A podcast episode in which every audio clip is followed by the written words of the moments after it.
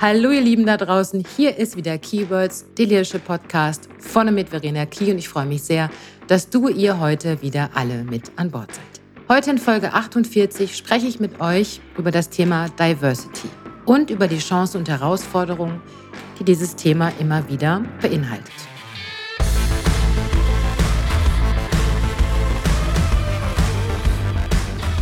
Zu Gast habe ich heute die liebe Annika von Redwitz. Und bevor ich zu Annika komme, noch vielleicht zwei, drei Sätze von mir zu unserem Thema Diversity. Ich möchte darüber sprechen, warum Diversity oder Chancengleichheit, wie immer wir es nennen möchten, eine absolute Notwendigkeit der Zukunft ist. Vor allen Dingen für Unternehmen und ihre Mitarbeitenden. Und ich möchte auch darüber sprechen, wie denn eigentlich der aktuelle Status zu diesem Thema in unserer Arbeitswelt ist. Und darüber, was wir eigentlich tatsächlich alles unter Diversity verstehen. Und ich habe mir für unser Thema heute eine echte Expertin zu mir in den Podcast eingeladen. Heute ist liebe Annika von Redwitz bei mir zu Gast. In Schweden geboren, aufgewachsen, lebt Annika seit 1990 in Baden-Württemberg und ihre Leidenschaft und Expertise liegt definitiv in der interkulturellen Zusammenarbeit. Und damit herzlich willkommen, liebe Annika. Vielen Dank für die Einladung, liebe Verena. Ich freue mich auch mit dir über mein Lieblingsthema zu sprechen heute. Ja, genau, Lieblingsthema. Es ist immer gut. Und das ist ja auch Ziel, wenn ich Gäste bei mir habe, dass ähm, ihr in diesem Fall du über euer Thema sprechen könnt, was ja, was dich umtreibt, was dich leitet und was dich auch einfach begeistert. Sonst würdest du das sicherlich nicht tun, was du heute tust. Dann wäre ich schon bei der ersten Frage an dich. Stell dich doch einfach noch mal kurz vor. Wer bist du? Was machst du? Und vor allen Dingen auch, was leitet dich? Was ist deine Vision? Was ist dein Warum? Ja, wie gesagt, ich bin Schwedin seit äh, über 30 Jahren hier in Baden-Württemberg und ich arbeite als Diversity Advisor, Diversity Beraterin und Business Coach. Und es ist eher Zufall, dass ich hier in Deutschland gelandet bin, habe äh, eine Anzeige gesehen von SAP, die haben damals äh, Übersetzer gesucht für ihre Software. SAP ist damals sehr stark international gewachsen und ich kam genau in der Zeit, wo das ja, so richtig angefangen hat, mhm. Fahrt aufzunehmen und habe da viele Jahre sehr interkulturell gearbeitet in eine sehr tolle, eine offene Organisation mit wenig Hierarchie und, mhm. und so weiter. Und diese ganze Erfahrung, die ich da machen durfte bei SAP und auch meine schwedische Brille, die ich so drauf ja, habe, ich bin zwar gut, mhm. ich bin zwar gut integriert, aber diese schwedische Brille, die kann ich auch nicht ablegen. Deswegen ähm, bringe ich jetzt meine Erfahrung als Diversity Advisor in anderen Unternehmen ein. Seit 2017 mhm. mache das sehr gerne und merke auch, dass das gut tut, äh, wenn die Unternehmen sich konstruktiv und offen mit diesem Thema Diversity auseinandersetzen. Und deswegen mache ich das auch sehr, mhm. sehr gerne. Ja. Ich finde total spannend. Was hast du gesagt? 25, 30 Jahre bist du nach Deutschland gekommen zur SAP, glaube ich, ne? Ja, ja, 1990 ne? und dann war ich ja. 25 Jahre da, 26 Jahre eigentlich. Ja, guck mal.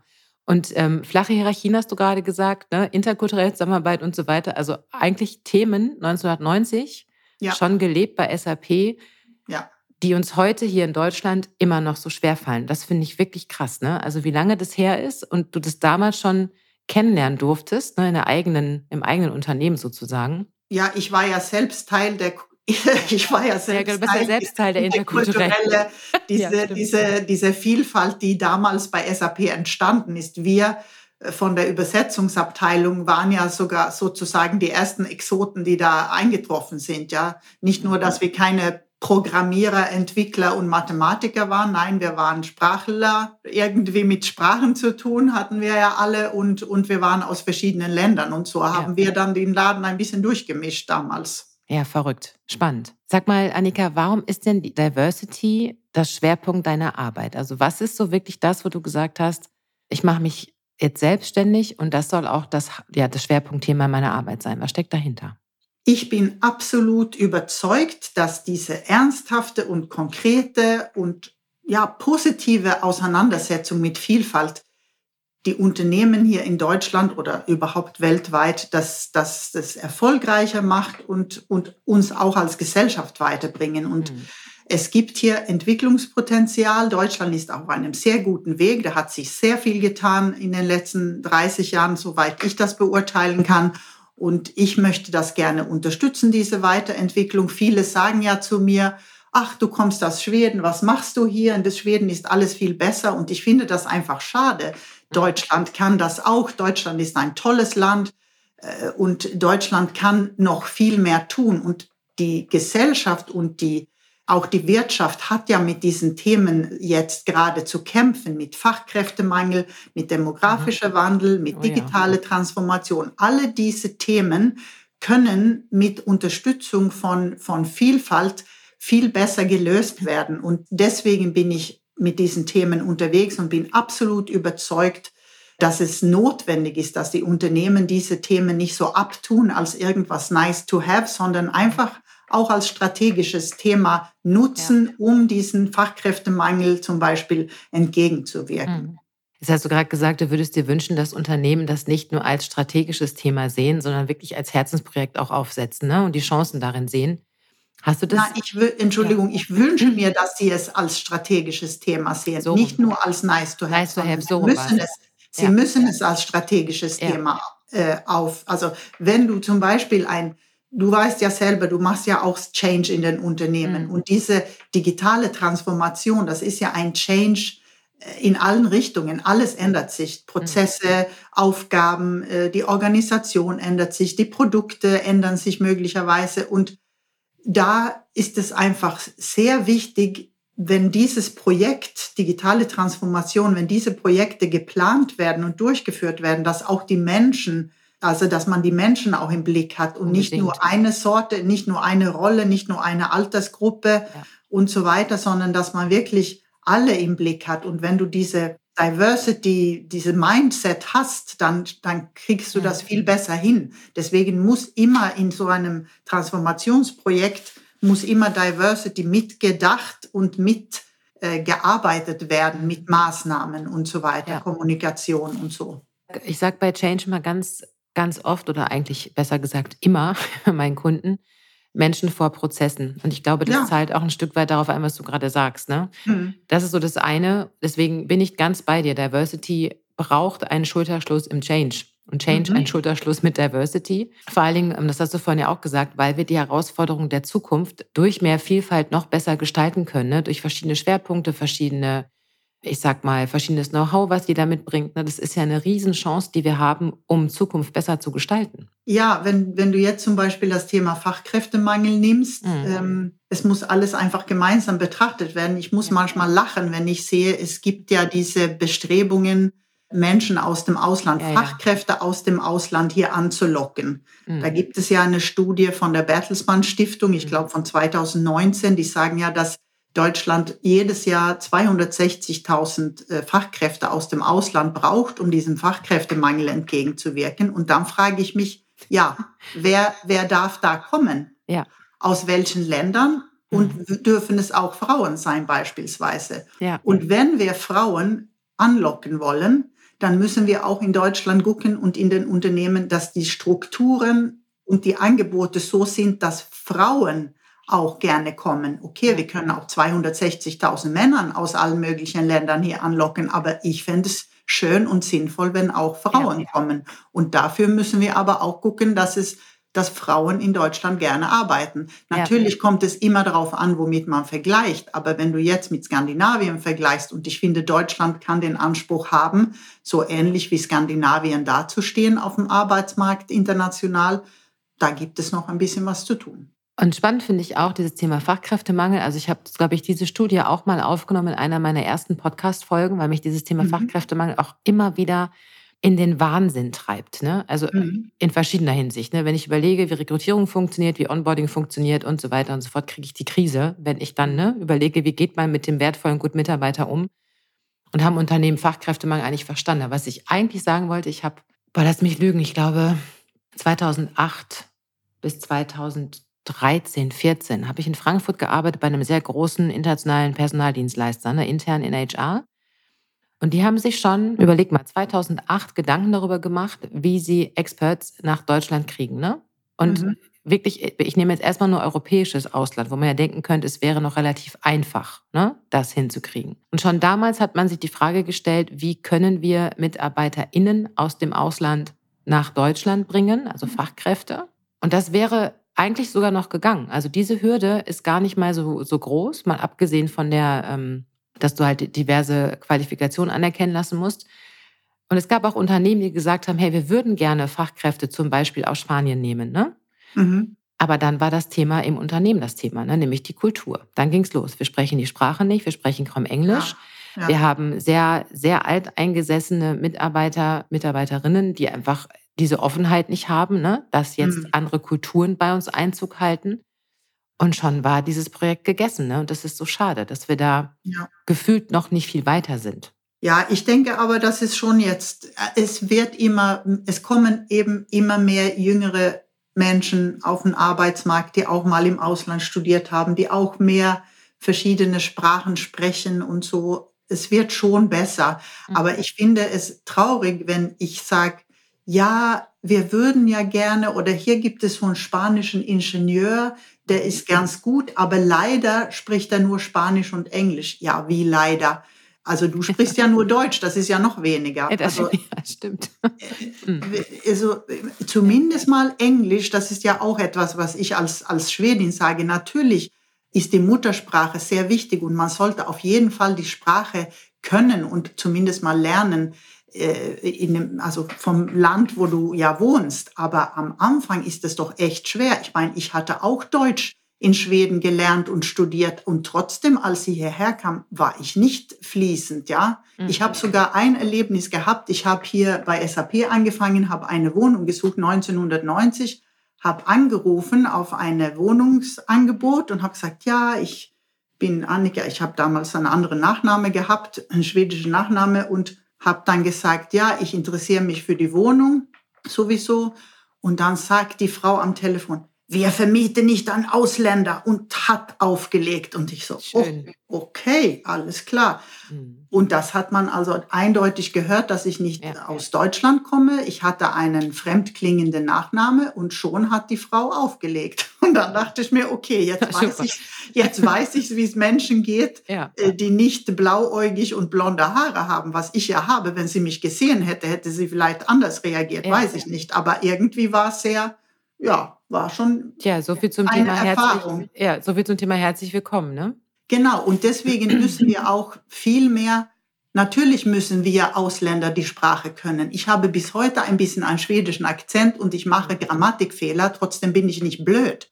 Ja. Also nur weil ein Mensch nicht die Sprache perfekt spricht, heißt es nicht, dass die irgendwie fachlich schlechter sind. Wir müssen da viel besser das akzeptieren und wenn ich und auch deutsche Menschen müssen sich daran gewöhnen, in ihrem Arbeitsalltag Englisch zu sprechen, auch wenn das auch schwer fällt. Aber man lernt ja nur, wenn man es ausprobiert. Und das gilt nicht nur für uns Ausländer, sondern das geht genauso für die Deutschen. Wir sind jetzt schon, schon mittendrin. Ja, ja. Mittendrin. Ja, aber das finde ich gut. Das ist total gut so, weil nämlich meine nächste Frage auch so gut da reinpasst tatsächlich. Und mir ist es ja auch wurscht. Wir können die Fragen, habe ich ja auch vorhin zu dir gesagt, wir können es ja auch durch die Gegend tauschen. Ich bin ja, immer ja. froh, wenn wir auch äh, ein paar Ausflüge nach links und rechts machen an der Stelle. Ja, mit mir gibt es nur Ausflüge Zeit.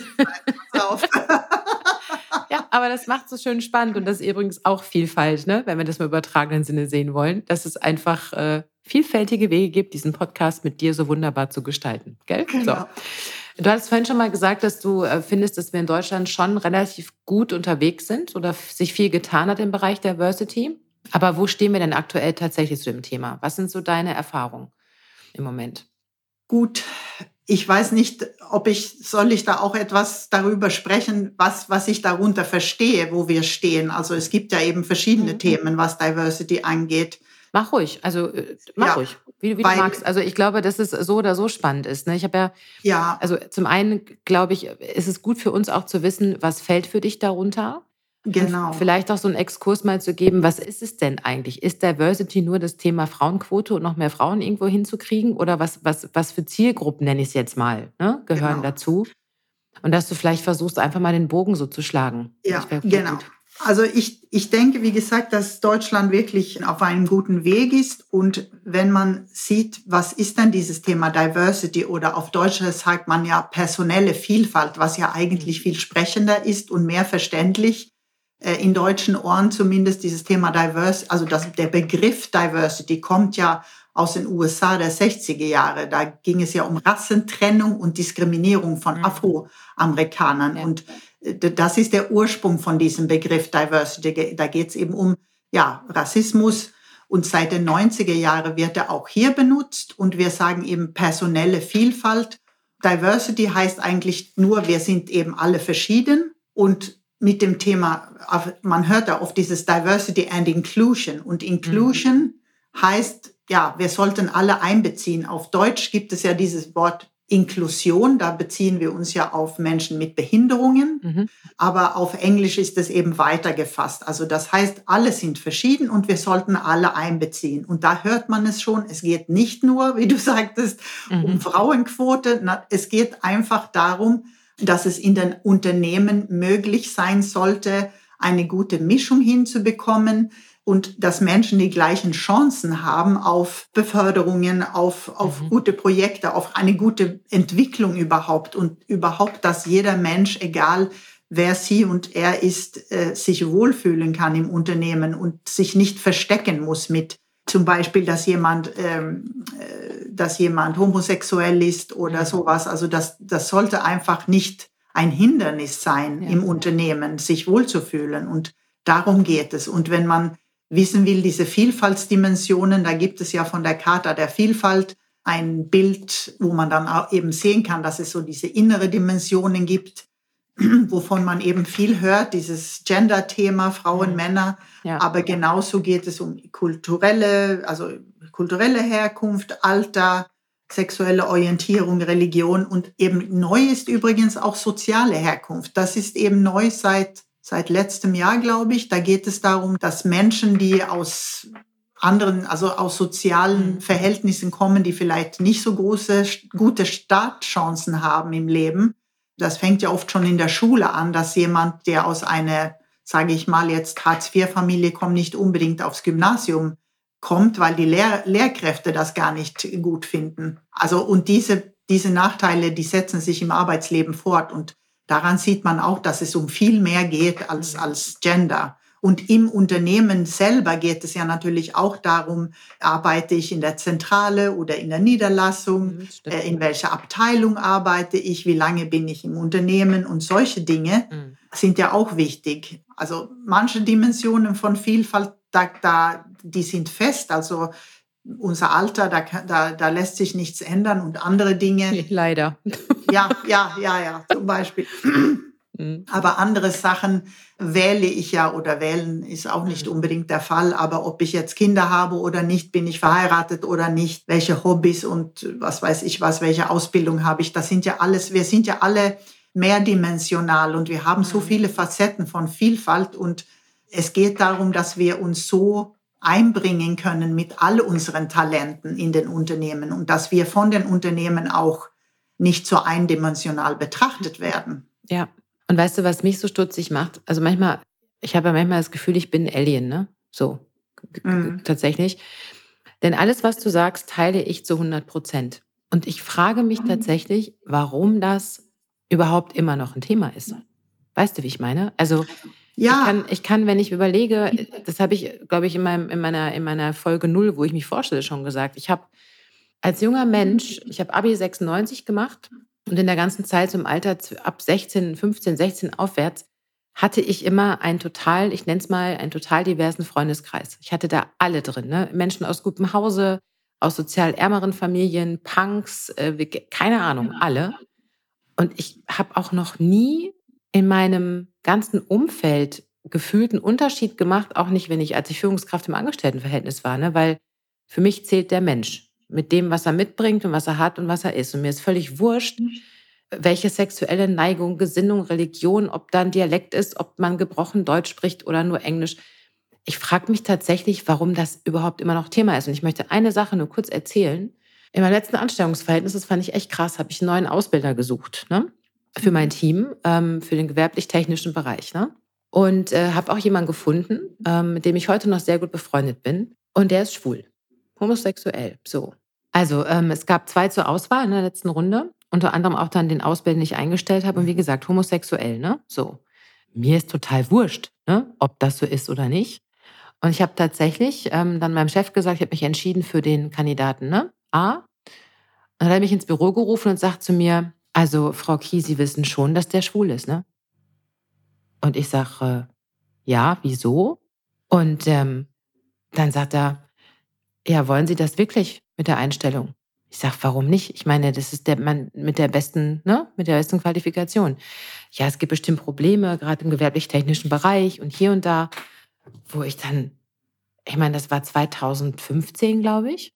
Ja, unglaublich, unglaublich. Ja, wo man sich dann denkt, was ist denn los? Also worüber, worüber sprechen wir denn hier eigentlich, ne? Also fand ich echt krass. Also das nochmal dazu, ne? Weil, wie, wie ist denn dein, wie, wie ist denn dein Eindruck, ne, dazu? Weil, wie gesagt, ich, ich wundere mich, dass es immer noch überhaupt ein Thema ist, tatsächlich. Ja, das, was du erzählst, zeigt es ja sehr schön, dass es eben viele Ängste gibt. Es ja. gibt Ängste und die Sache ist ja die, wer hat die Macht in den Unternehmen? Wer sitzt ja. an den Führungspositionen? Es ist eine recht homogene Gruppe. Ich sage es mal jetzt ganz platt weiße Männer mittleren Alters mhm. und das ist eine ziemlich homogene Gruppe und die haben schon seit Jahren sitzen sie an dieser Macht, die haben Angst, diese Macht zu verlieren und vielleicht, ja, gerade wenn es darum geht, auch mehr Frauen in Führung zu bringen oder auch homosexuelle Männer äh, einzustellen. Also finde ich wirklich sehr traurig. Und aber ich denke auch, ich will, ich will auch auf keinen Fall hier irgendein Männer-Bashing betreiben, denn ich liebe Männer, ich finde Männer wunderbar. Ich möchte die Männer viel mehr einladen, hier an diese, äh, an diese Diskussion teilzunehmen, damit sie auch verstehen, dass sie keine Angst haben brauchen und dass sie, dass sie sehr wohl gebraucht werden weiterhin und dass sie auch sehr viel mehr Spaß haben und selber weiterkommen, wenn sie mehr unterschiedliche Menschen um sich herum haben in der täglichen Arbeit. Äh, und, und, aber ich erlebe auch diese Ängste, so Sachen, was du jetzt erzählst, oder dass man einfach diese Blindspots hat. Weil wenn du nämlich nur von Menschen umgeben bist, die genauso ticken wie du selbst, wie, dann, dann, dann, dann fehlen einfach Perspektiven und dann mhm. entwickeln sich diese Blindspots und das ist einfach so und das ist einem vielleicht gar nicht bewusst und auch nicht böse gemeint und man mhm. ist es einfach so gewohnt. Und da geht es darum, mhm. mehr Offenheit und Neugier zu entwickeln, um mehr ausprobieren zu wollen. Und das ist ja da, wo ich auch sage, das kommt ja dann auch ein Unternehmen zugute, die sich gerade mit Transformation beschäftigen, weil wenn ein Unternehmen weit, sich weiterentwickeln will, sich mehr digitalisieren, irgendwie neue Geschäfts-, also neue Bereiche aufmachen, neue Märkte erschließen, da müssen die ja auch Neues erkunden, Innovation haben und so weiter. Und diese Verbindung wünsche ich mir, also statt diese Angst zu haben, zu sagen, wow, toll, da kommt jemand, der ist ganz anders wie ich, der hat bestimmt tolle Ideen. Und darauf lasse ich mich ein. Das wünsche ich mir. Aber leider ist es ja so, die Unternehmen, die stehen total unter Druck, erfolgreich zu sein. Und man möchte am liebsten, weil der Mensch einfach ein Gewohnheitstier ist, man möchte einfach diesen Erfolg, der ja, Deutschland ist ja auch erfolgsverwöhnt, die Unternehmen sind erfolgreich bisher und da gab es vielleicht nicht so viel Anlass, irgendwas anders zu machen. Und man steht eben unter diesem Erfolgsdruck. Und am Anfang, wenn ein Unternehmen oder eine Abteilung noch nicht so divers ist oder ich als Führungskraft noch nicht so viele Menschen, die anders ticken, um mich habe, dann kostet das Energie, es kostet Aufwand, ich muss mich überwinden und dann dauert es auch ein bisschen vielleicht länger, bis es gut läuft. Das zeigen auch Studien, dass vielfältige und gemischte Teams eine gewisse Anlaufzeit brauchen, bis es gut läuft. Und dann sind sie eben aber besser als homogene Teams. Und ein homogenes Teams mit lauter Minimis und alle sind gleich, da flutscht es, ja, da flutscht es von Anfang an, aber die kommen die, die, die, die, da passiert aber dann auch nichts mehr.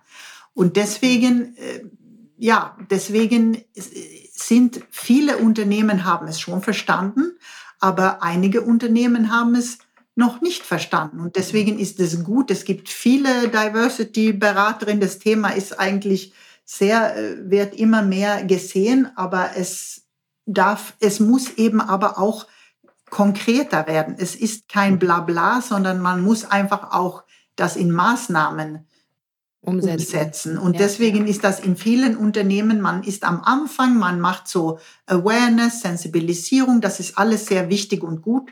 Aber der nächste Schritt ist das wirklich in Maßnahmen umzumünzen und nachhaltig an dieses Thema rangehen, weil Kulturwandel, das weißt du auch, Kulturwandel ja. dauert Jahre. Ja. Ich habe letztens noch mit einem Kunden gesprochen, der mich gefragt hat, Frau Kie, wie lange dauert das denn eigentlich, bis wir so unsere, also da starte ich jetzt mit dem Führungskräfteentwicklungsprogramm, auch ein sehr nachhaltiges Projekt, was mich sehr freut und da hatten wir es auch davon, ne? Ähm, das hat alles mit Kulturwandel zu tun, wie lange das dauert. Ich sage, es dauert Jahre. Und es werden Rückschritte, es wird vorwärts gehen, es wird wieder einen Schritt zur Seite gehen.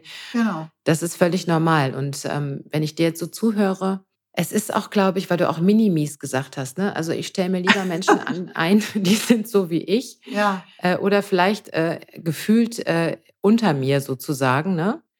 weil ich möchte keine Götter neben mir. Ich habe Angst, dass man mit dem Stuhl sägt. Ich habe Angst, dass jemand besser ist als ich. Das ist ja auch ein ganz häufiges Phänomen unserer ähm, alten weißen Männer, wie du es vorhin auch genannt hast.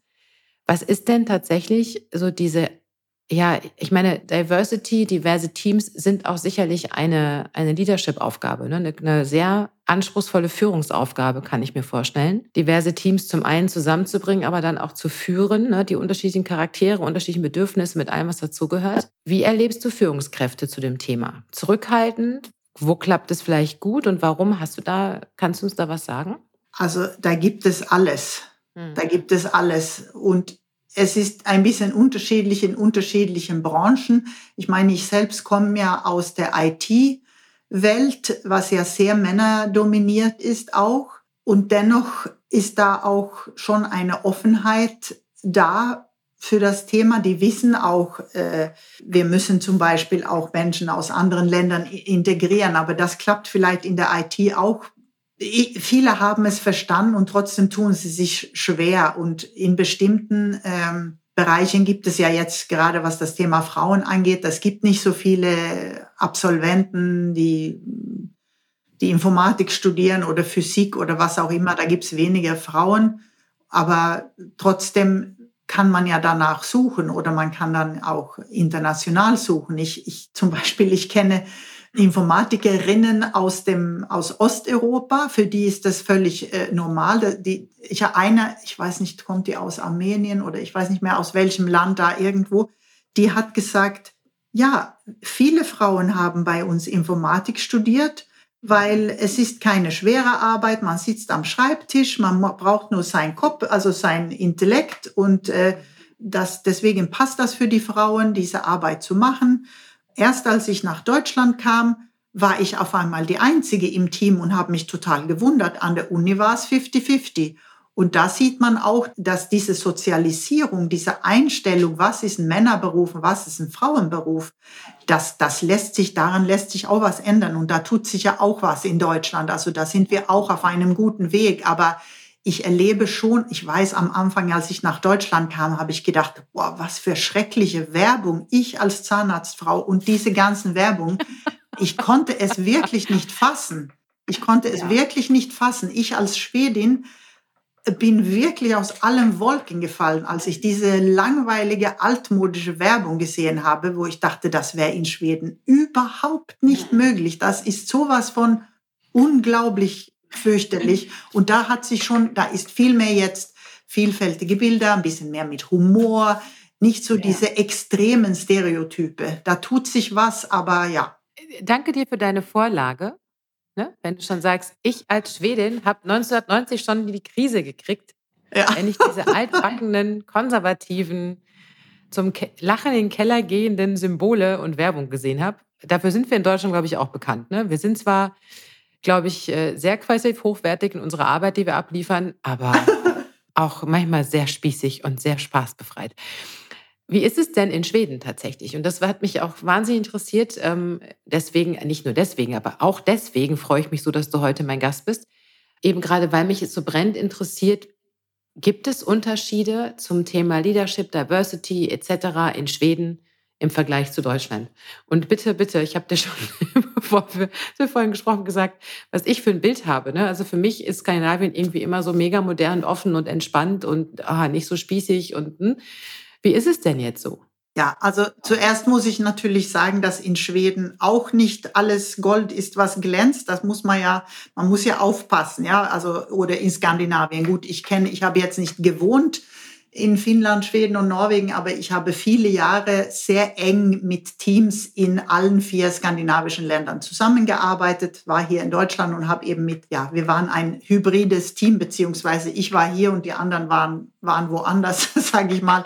Und das habe ich viele Jahre gemacht. Und ähm, es ist nicht alles perfekt in Skandinavien, Dennoch haben die skandinavischen Länder einen Vorsprung, oder ich spreche jetzt lieber nur von Schweden, weil sonst lehne ich mich zu weit aus dem Fenster, weil ich die Gesetzgebung und so nicht unbedingt so gut kenne in den anderen Ländern. Aber in Schweden ist es so, dass, dass wir schon in den 70er Jahren einige Dinge, einige Weichen gestellt haben, was Gesetzgebung angeht, was man hier in Deutschland jetzt bespricht. Beispielsweise die Abschaffung vom Ehegattensplitting wurde in den 70er Jahren in Schweden beschlossen.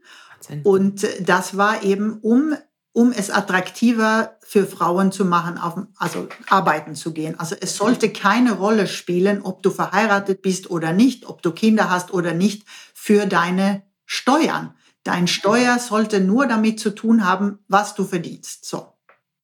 Das ist eigentlich für mich, ja, ja. wäre das das Normale, gut. Und natürlich kriegen die die schwedischen Familien kriegen ja auch Kindergeld und es gibt irgendwelche, aber jetzt rein von der, vom Arbeiten her sollte es keine Rolle spielen, ob du verheiratet bist und wie viele Kinder du hast, weil Steuer ist Steuer. Das wurde in den 70er Jahren beschlossen. Es gibt seit 1974 eine Regelung zur Elternzeit für Väter und Mütter. Also da gab es schon in den 70er Jahren Bestrebungen auch, dass Männer e- oder Väter eben auch Elternzeit nehmen, also bezahlt. Jetzt nicht so wie ich. Meine Tochter ist ja meine erste, mein erstes Kind ist 1997 geboren. Da habe ich ja überhaupt null, null Euro bekommen.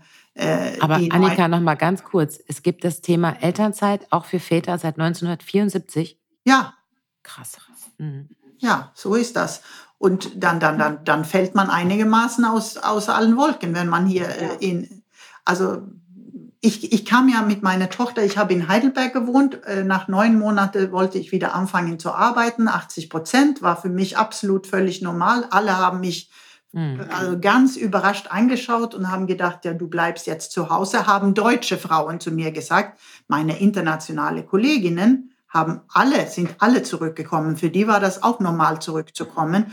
Ja, aber hier, hier wirst du angeguckt wie eine Rabenmutter, ne? Ja, das, aber äh, heute auch nicht mehr, aber damals schon. Und ich bin, ich weiß noch, ich bin zur Stadt in Heidelberg und habe ge gefragt, könnte ich bitte eine Liste der städtischen Tagesmütter in meinem Viertel bekommen? Und dann hat mich die Frau angeschaut, als wäre ich vom Mond so ungefähr. Ja.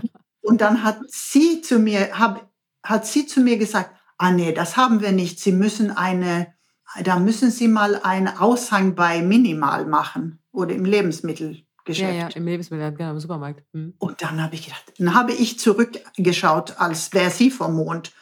Das war so, das war so richtig auf dem Boden der Tatsachen angekommen. Mhm. Da war ich so dermaßen überrascht, dass ich gar nicht wusste, was ich machen sollte. Weil für mich war das Normal. Ja, normal, ja. dass man als, als Stadt und Gemeinde, dass es da eben Tagesmütter, die irgendwie überprüft waren und die irgendwelche Ausbildungen hatten oder sowas, dass ich mein Kind in guten Händen abgebe und dass ich keinen Aushang bei irgendein Lebensmittelgeschäft mache, um eine so eine wichtige Aufgabe zu vergeben, wie eine Tagesmutter zu finden. Ja, wer soll auf mein Kind aufpassen? Zum Glück habe ich dann äh, von einer Kollegin also die SAP-Frauen sind dann schon eher zurückgekommen, aber eben ja, das hat sich dann gelöst. Aber das zeigt, dass es in Skandinavien eben schon in den 70ern durch diese Gesetzgebung hat sich eben äh, eine andere ähm, Selbstverständlichkeit entwickelt. Ich bin ja selbst, äh, ich bin ja selbst hier Mitte 50, ja. Ich bin ja äh, viel älter, also Frauen oder Menschen in meinem Alter in Deutschland, die, die sind ja nicht, die ticken ja nicht so wie ich. Ich, ich fühle oft, dass Menschen, die viel jünger als ich, jetzt endlich mal die Einstellung haben, aus meiner Warte, die ich ja schon immer habe, weil ich einfach 30 Jahre oder 40 Jahre vor, also ich würde sagen, Skandinavien ist vielleicht 30, 40 Jahre vor Deutschland, einfach aufgrund dieser diese Gesetzgebung. Aber guck mal, das ist genau der Grund, warum ich mich manchmal wie so ein Alien fühle. Und du hast es total schön beschrieben, ne? Also mir geht das ähnlich, ne? Ja. Mit, mit dieser Altersfrage und wie ich mich fühle und wie ich mich schon immer gefühlt habe und wo jetzt so langsam junge Menschen ankommen. Ne? Das ist schon, es ist schon verrückt. Ne? Und aber sag mal ganz kurz, ich muss mal einmal so einen Step zur Seite machen, weil mich das brennend interessiert. Ja. Und der auch nicht, nicht gar nicht, nicht nichts mit Diversity zu tun hat. Sag mal, wie ist denn das Thema Leadership bei euch in Schweden eigentlich? Dieser, dieser Wunsch, den ich erhege, wenn ich mit meinen Kunden arbeite, es geht mir immer um Befähigen, um mhm. Netzwerken, um menschenorientierte Führung, um weniger Macht und Status, ne, um Verletzlichkeit, um Courage, um diese ganzen Dinge. Wie lebt ihr denn Leadership in Schweden? Da gibt es ja die berühmte Fika-Pause. Kennst du die, nee. die, schwedische, die schwedische Kaffeepause? Nein.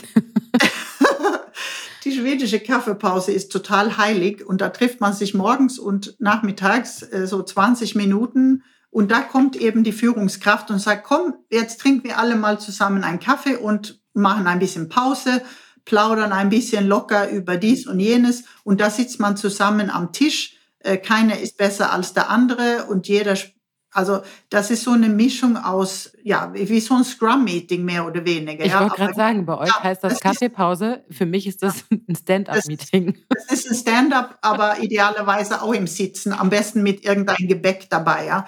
Das kann schon mal, ähm, also das ist was völlig Normales und in Schweden hat man ja auch schon in den 70ern hat sich das durchgesetzt mit dem Du. Mhm. Also ich sage nicht, dass das Du alleine es schafft, weniger hierarchisch, äh, hierarchische Strukturen zu haben, aber das Du ist einfach demokratischer und damals gab es ein schwedischer Politiker, der gesagt hat, so, ich möchte nicht mehr äh, gesiezt werden, ich möchte geduzt werden von meinen Mitarbeitenden und dann hat sich das irgendwie ganz schnell durchgesetzt, weil in Schweden war auch sie und man sollte den Titel noch, es war ganz schön kompliziert vorher.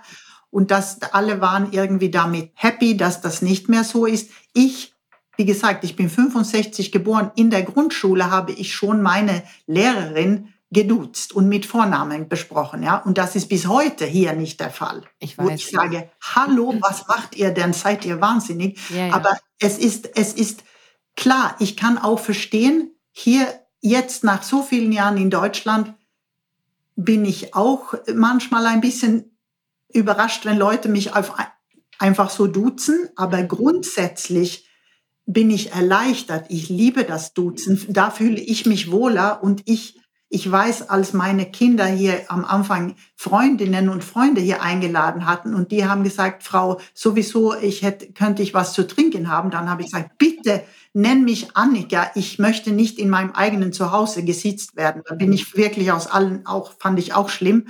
Und wobei mein Mann vielleicht sagt, das ist ja ein höfliches Kind, aber ich finde das ganz schrecklich also ich kann mich erinnern, ich habe in meiner Ausbildung, ich habe mal irgendwann Reiseverkehrskauffrau gelernt, ne? Zum, also damit ich überhaupt was machen nach dem Abi, ne? Ich war ja immer so Hans ja. Dampf in allen Gassen.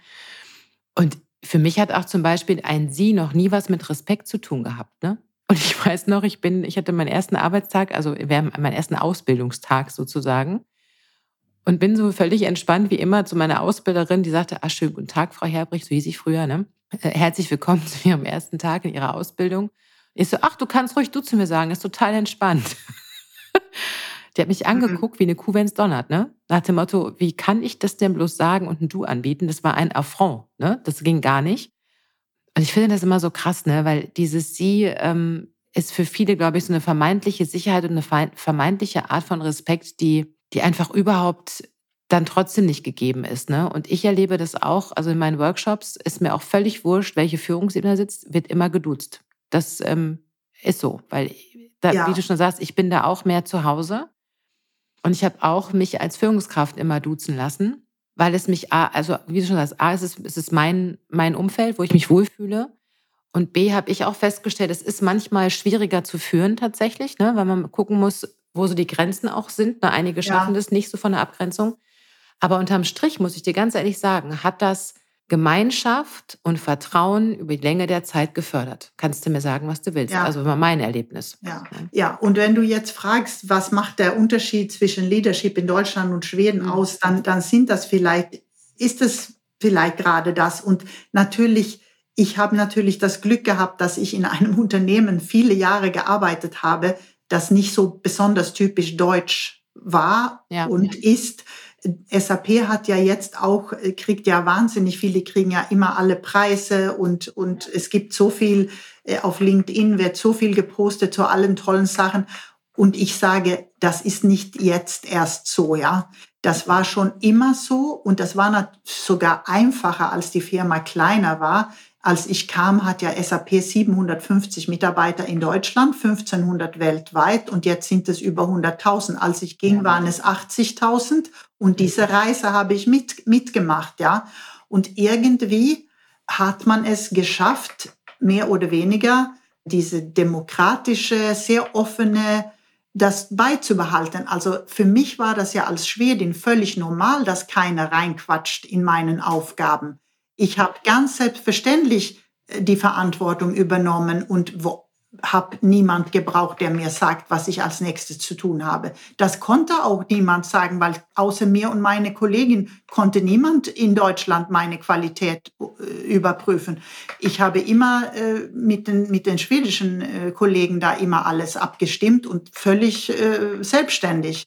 Und, und das war in den 90ern schon so, ja. Und ich hätte, ich glaube, ich wäre gar nicht in der Lage gewesen, in irgendein anderes Unternehmen zu arbeiten, das nicht so war, weil ich einfach diese Einstellung habe. Und ich denke, dieses, die Sachen selbst zu verantworten und so, das ist, das ist vielleicht das auch was, was typisches. Das sind so diese bestimmte Unterschiede. Natürlich kommt es auch auf die einzelnen Führungskräfte drauf an weil äh, ein, ein, ein Kultur in einem Unternehmen kann noch so toll sein oder in einem Land. Es kommt trotzdem immer auf die einzelnen Führungskräfte ein, weil die sind ja auch nicht alle auf einem Niveau sozusagen. Wie ist denn das Thema Diversity in Schweden, liebe Annika? Seid ihr da oder ist Schweden da viel, viel weiter auch als wir? Ist das überhaupt noch ein Thema, wo das gesprochen wird? Macht man das einfach? Wie ist es denn? Ja, man, das ist wie mit Fahrradfahren. Man darf nicht aufhören, sonst fällt man hin. Also mhm. das ist, das ist ein Thema, das man nicht aufhören darf äh, zu beackern. Und ähm, da, da ist auch das Thema Gender Diversity ein Thema. Aber es gibt ja, ich weiß nicht, kennst du die, die Albright Stiftung? Mhm, ja, ja. Das ist ja eine deutsch-schwedische Stiftung, die für mehr äh, äh, Frauen in Führung in den DAX-Unternehmen äh, sich einsetzen. Und die haben ja zweimal im Jahr so einen Bericht und da, die zeigen ja, dass Schweden oder viele Länder vor Deutschland ist, aber immer noch nicht so weit. Also wir sind immer noch nicht da, wo wir sein wollen. Sag mal ganz kurz, ist nicht der Mann an der Spitze der Orber-Stiftung auch Schwede? Ja, ja, genau. Ja, Sven, ne? Sven genau. Hagströmer und, oder Christian Bay. Christian Bay ist ja der eine Geschäftsführer und genau und die Wiebke Ankersen. Das sind die beiden Geschäftsführenden von der Albright Stiftung und und äh, die mit denen bin ich auch im Austausch, weil das einfach sehr gut passt, weil wir ich nutze immer ihre ja ihre ihre Berichte da, wenn ich mhm. meine Kurse mache und so. Aber ja, in Schweden sind wir schon weiter als in Deutschland, aber trotzdem ist das immer noch so. Es arbeiten mehr Frauen in Teilzeit als Männer. Es gehen mehr Frauen oder bleiben länger in Elternzeit als die Väter. Es ist, die Frauenberufe werden auch schlechter bezahlt als die Männerberufe traditionell, aber die Unterschiede sind nicht so gravierend wie in Deutschland. Also eigentlich ähnliche, ähnliche Herausforderungen, ne? Ja, ja. Wie wir auch, nur halt eben nicht mehr so. Genau. So mit so riesengroßen Abstand ne, voneinander. Ja. Mhm. Und wenn wir jetzt, das wäre so meine, meine vorletzte Frage an dich tatsächlich, ähm, wenn wir über Chancen und Herausforderungen sprechen, um mal wieder zurückkommen äh, nach Deutschland ja. sozusagen. Welche Chancen und Herausforderungen bietet Diversity denn? Also wo stecken echte Chancen drin und wo haben wir noch einiges ähm, an Herausforderungen zu bewerkstelligen, wenn wir über das Thema nachdenken oder sprechen? Die Chance ist eben, dass wenn Unternehmen dieses Thema ernsthaft beackern und das auch konstruktiv und als etwas Gutes sehen, dass sie sehr viel profitieren würden. Dass eben Diversity in die Unternehmensstrategie mitgedacht werden äh, und auch, dass das sichtbar wird auf der Webseite. Was machen wir zu diesem Thema? Es geht ja auch um diesen Fachkräftemangel, dass wir können ja auch viel mehr unterschiedliche Talente anlocken, mhm. wenn klar kommuniziert werden kann, wir setzen uns dafür ein, dass alle gleiche Chancen haben. Ja. Wir haben, unsere Webseite ist auf Deutsch, auf Englisch. Also da, da können die Unternehmen sehr viel mehr machen und selbst Unternehmen, die intern sehr gute Arbeit leisten, machen das nicht genug publik. Also die müssten viel mehr auch, äh, das ist ja auch sowas, ja, hat man vielleicht keinen Spaß dran oder will nicht investieren an die Kommunikation, aber das ist auch sehr, sehr wichtig. Und man muss eben kurz-, mittel- und langfristige äh, sich Ziele setzen und Maßnahmen überlegen und immer dranbleiben. Und es sollte jemand für dieses Thema den Hut aufhaben im Unternehmen und nicht nur eine einzige Person, sondern idealerweise ein Team, die zumindest Teile ihrer Zeit sich mit diesem Thema beschäftigen dürfen. Es müssen Sponsoren von ganz oben mhm. zu diesem Thema stehen, sich dazu äußern, positionieren, damit das klar ist. Das ist ja eine Wertefrage, es ist auch eine Haltung. Also es sind zweierlei. Natürlich, niemand würde sagen, ich möchte die Menschen ungleich behandeln. Das ist ja Quatsch. Mhm. Da würde man ja nicht sagen. Wir, würde, also die allerwenigsten zumindest, ja. Mhm. Ähm, die allerwenigsten sagen, äh, weg mit der feministischen Außenpolitik jetzt, äh, sage ich mal. Jetzt, mhm. äh, no comments. Aber ja. die, die meisten Leute verstehen ja, worum es geht, ja. Es geht darum, dass einfach alle mit ihren Talenten sich einbringen können zum Wohl dieses, des Unternehmens. Und mhm. eben das eine ist diese Wertefrage und diese gesellschaftliche und das andere ist eben, dass das Unternehmen auch etwas nutzt, hm. schwarz auf weiß, und dass man das auch deswegen machen ja. muss. Ja, und das ist genau, und ich teile das, ne, gerade machen muss. Und ich spreche so, also ich finde das Wörtchen muss oder müssen immer ganz blöd eigentlich, aber in dem ja. Fall, in dem Fall ist es tatsächlich so.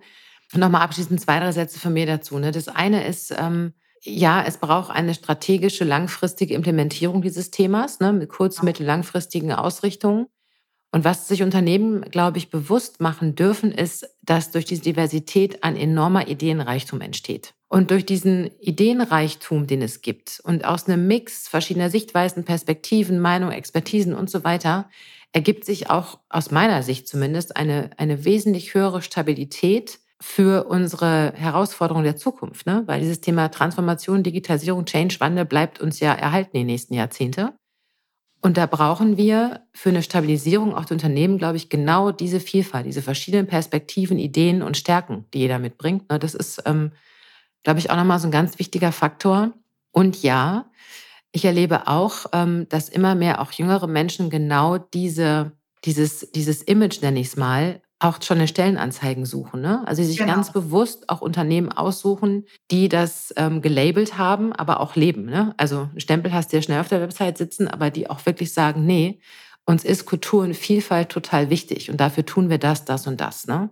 Hm, genau. Und, ja, und unterm Strich, ähm, ja, macht, macht Vielfalt und Chancengleichheit ähm, einfach eine Belegschaft wesentlich toleranter und offener. Ne? Und ähm, das ist so für mich immer so mein, mein Herzenswunsch. Ne? Ich glaube, das braucht unsere Gesellschaft dringend. Mehr Toleranz, mehr Offenheit und mehr Verständnis ne? für, für jeden Einzelnen oder einfach die Fähigkeit zu sagen, du bist okay und ich bin okay. Und zwar so, wie ne? jeder von uns beiden ist. Ne? Und das ist ja ein Wert an sich, diese Offenheit und diese so. Aber der andere Wert, was du sagst mit der Innovation, die Produkte werden besser wenn verschiedene Perspektiven damit einfließen und die verschiedenen Ideen. Es gibt ja die grauenhaftesten Beispiele mit Gesichtserkennungstechnologie, da nachgewiesen ist, dass Frauen als Männer, also man denkt, dass eine, also in 19 Prozent der Fälle werden die falsch äh, einsortiert, ja. Frauen werden als Männer einsortiert, 19 Prozent der Fälle und schwarze Frauen in über 30 Prozent der Fälle werden falsch einsortiert. Und als Männer gesehen. Also was ist das für ein Produkt? Das ist ja ein schlechtes Produkt einfach. Und äh, solche Beispiele zeigen einfach, dass wir in der Produktentwicklung auch viel mehr äh, auf diverse Teams, dass man wirklich bewusst die Teams gemischt zusammengesetzt werden müssen und eben nicht nur Frauen, sondern auch verschiedene Rollen, verschiedene Altersgruppen, verschiedene, also wirklich sehr, sehr bewusst gemischt zusammengesetzt, damit diese Perspektiven da einfließen können in der Produktentwicklung. Liebe Annika, ich glaube, wir müssen langsam zum Ende kommen. ob, wir, ob wir das wollen oder nicht. ich weiß. Ich, äh, ich, könnte, ich könnte noch ganz, ganz viele kleine Mini-Querschritte mit dir noch gehen zum Thema Diversity ja. und Leadership ja. und so weiter. Was, was möchtest du unseren Unternehmen und Führungskräften da draußen zum Thema mitgeben? Vielleicht in ein, zwei Sätzen nochmal so deine, deine Abschlussbotschaft zu unserem Thema heute. Ich möchte gerne sagen, seid offen für dieses Thema, habt Spaß mit diesem Thema, probiert es aus und vor allen Dingen guckt, wo steht ihr heute? Was sind unsere Ziele, unsere Unternehmensziele und wie können wir Diversity dafür nutzen, um diese Ziele zu erreichen und bindet eure Mitarbeitenden ein, macht Design Thinking Workshops und so, sowas, um einfach Ideen aus der Belegschaft zu bekommen, weil jedes Unternehmen steht woanders und die Belegschaft selbst weiß am allerbesten, was sie brauchen, um gut arbeiten zu können. Gut, meine liebe Annika, ich danke dir sehr an deiner, an dieser Stelle für deine Ausführungen, für deine Gedanken und deine Impulse, die du uns mitgegeben hast. Wenn unsere Zuhörer und Zuhörerinnen auf dich zugreifen möchten, dann können sie das unter anderem auf deiner Website tun unter www.von-redwitz-consult.de, richtig? Genau. Und du bist auch, glaube ich, auf sämtlichen Social-Media-Kanälen unterwegs, ne? Ja, auf LinkedIn auf alle Fälle bin ich gut zu finden. Ich habe auch eine Facebook-Seite, aber ich glaube, LinkedIn ist wahrscheinlich am, am ergiebigsten. Also ihr Lieben, wenn ihr Lust habt, mehr zum Thema Diversity zu erfahren, wenn ihr vielleicht schon lange mit dem Gedanken spielt, auch strategisch dieses Thema in eurem Unternehmen zu implementieren, dann kann ich euch, liebe Annika von Riedwitz, nur äh, wärmstens ans Herz legen. Ich hoffe, unsere Folge hat euch Spaß gemacht. Liebe Annika, ganz, ganz vielen Dank, äh, dass du bei mir warst heute. Vielen Dank auch, hat mir Spaß gemacht. Ja, mir auch. Ich danke dir. Und äh, für euch da draußen gilt wie immer, wenn ihr auch mit mir in Kontakt treten möchtet, könnt ihr das gerne tun unter www.verena-key.de.